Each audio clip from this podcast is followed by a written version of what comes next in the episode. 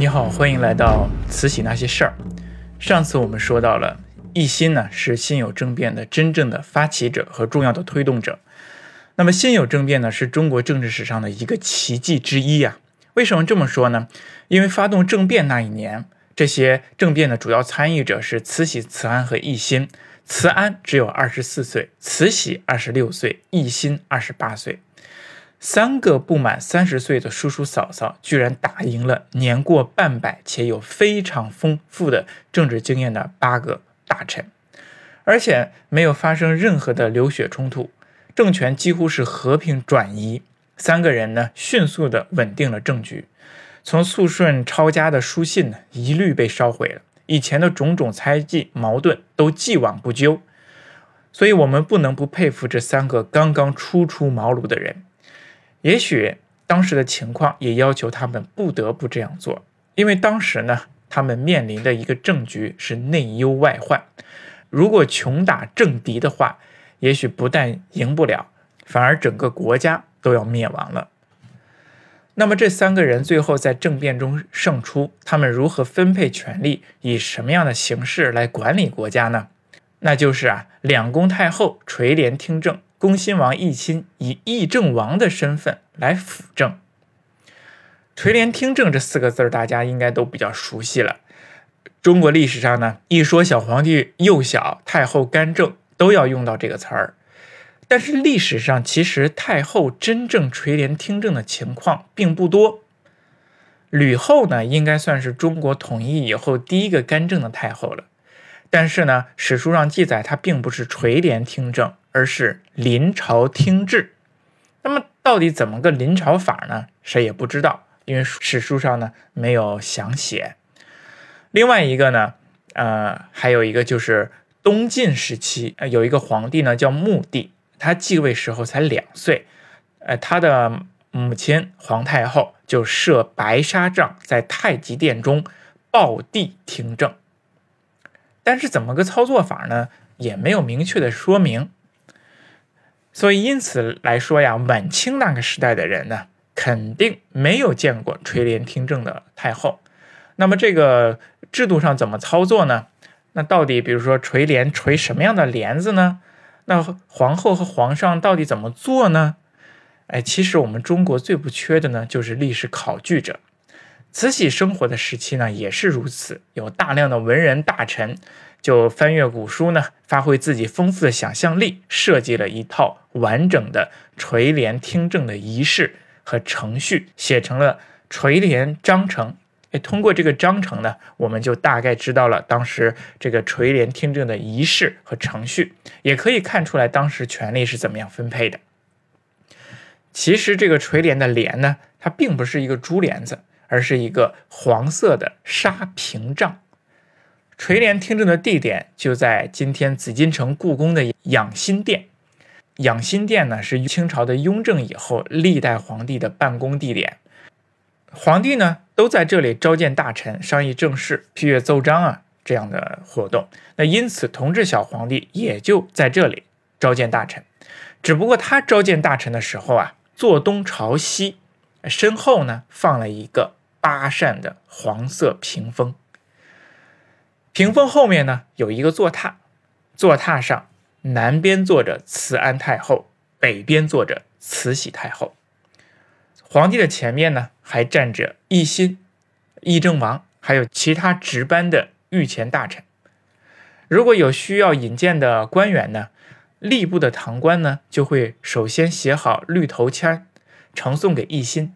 一心呢在双手捧着，放在皇帝的几案上。那么同时，屏风后面的两宫太后也会得到同样的名单。皇帝呢，就按照这这个名单一一的召见官员。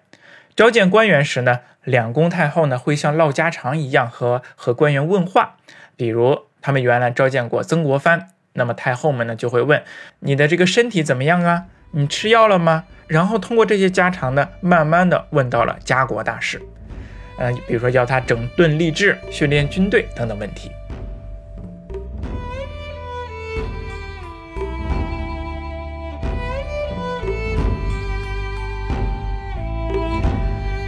一八六一年十一月初一，凌晨，呃，同治皇帝呢就在太和殿进行了登基，之后呢，在养心殿第一次召见了内外全宫。那么这也是两宫太后第一次垂帘听政。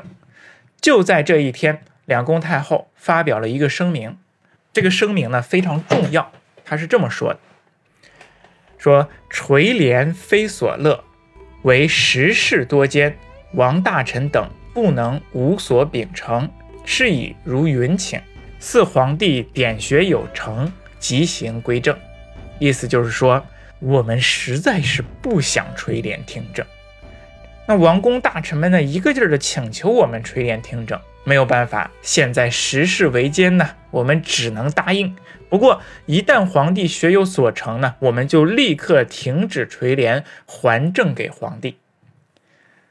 你一听可能会想，哎呀，这个慈禧、慈安这两个太后啊，真是得了便宜还卖乖，假惺惺的说自己迫不得已的垂帘听政啊。那么他们是不是得了便宜还卖乖呢？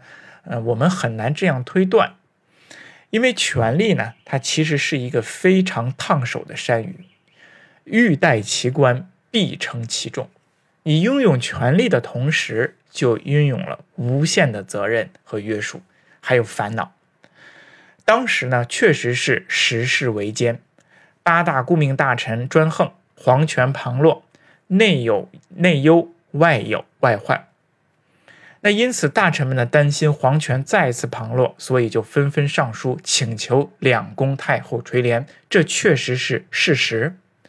因此啊，垂帘非所乐，这可能是两宫太后的本心。也许他们并不是为了追求权力而追求权力。那么，大臣主动请求太后垂帘听政呢，也可以看出来，当时垂帘其实是一个大势所需、深入人心的。当然，我们也不能排除这期间有太后要权的心态，但是历史上没有这样的材料进行佐证，所以说我们只能猜想，不能够论断。最后一点呢，归正有期。哎，从后来的历史当中来看，他们确实是做到了。等同治皇帝一成年，他们立即就归政，停止了垂帘听政。那么这样一来，这道非常重要的谕旨。表明了两宫太后的心计，也消除了大臣们可能出现的疑虑。因为毕竟垂帘听政呢，它是一个非常惊天霹雳的一件事情，在当时。那么另外呢，其实垂帘听政呢，也并不只是由太后说了算，议政王大臣辅政也是一个非常重要的方面。那垂帘章廷当中就规定了。议政王奕欣随时站立在皇帝和太后的旁边，给他出谋划策。这其实就赋予了奕欣比顾命大臣还要大的权力，成为了朝野上下所依重的王爷。当时真的是时势维艰，内忧外患兼存。奕欣呢，他有才能，也非常的能干，朝廷呢也确实离不开他。而且当时两宫太后还非常的年轻，涉足政治的时间非常短，经验也非常少，她也必须依靠一个有能力、有实力的人。所以政变之后，清政府其实是一种联合执政，两宫太后在后，一心在前，一起管理国家。因此呢，就有人说，当时的年号叫同治，来源就是太后、皇帝、恭亲王共同管理国家，因此是同治嘛。其实这种说法应该不准确的，是字面上的强加逻辑。因为清朝是皇帝集权的政治，无论皇帝是否真的有权，但是表面上的权威至少是不允许和别人分享的。所以说，共同治理一说呀，根本不存在。其实这个“同治”二字呢，是来源于《尚书》的，他们都是找一些比较好的话来标志着这一年的年份。两宫太后和奕欣相互依重啊，暂时结成了一种政治上的默契。那么慈禧、慈安两个太后又是如何分工？到底是谁说的算呢？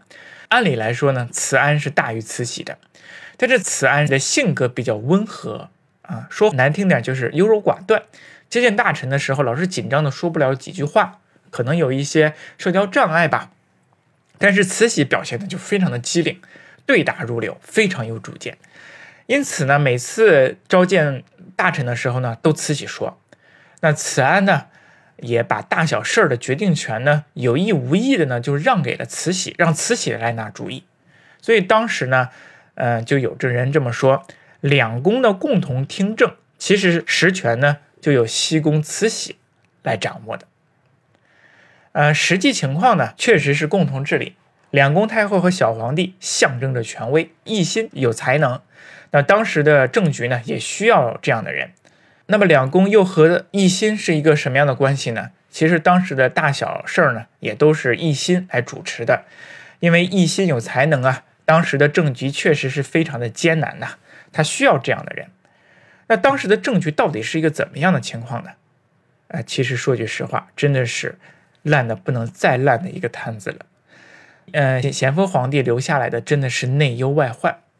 但不管怎么说呢，啊，这三个人在政变。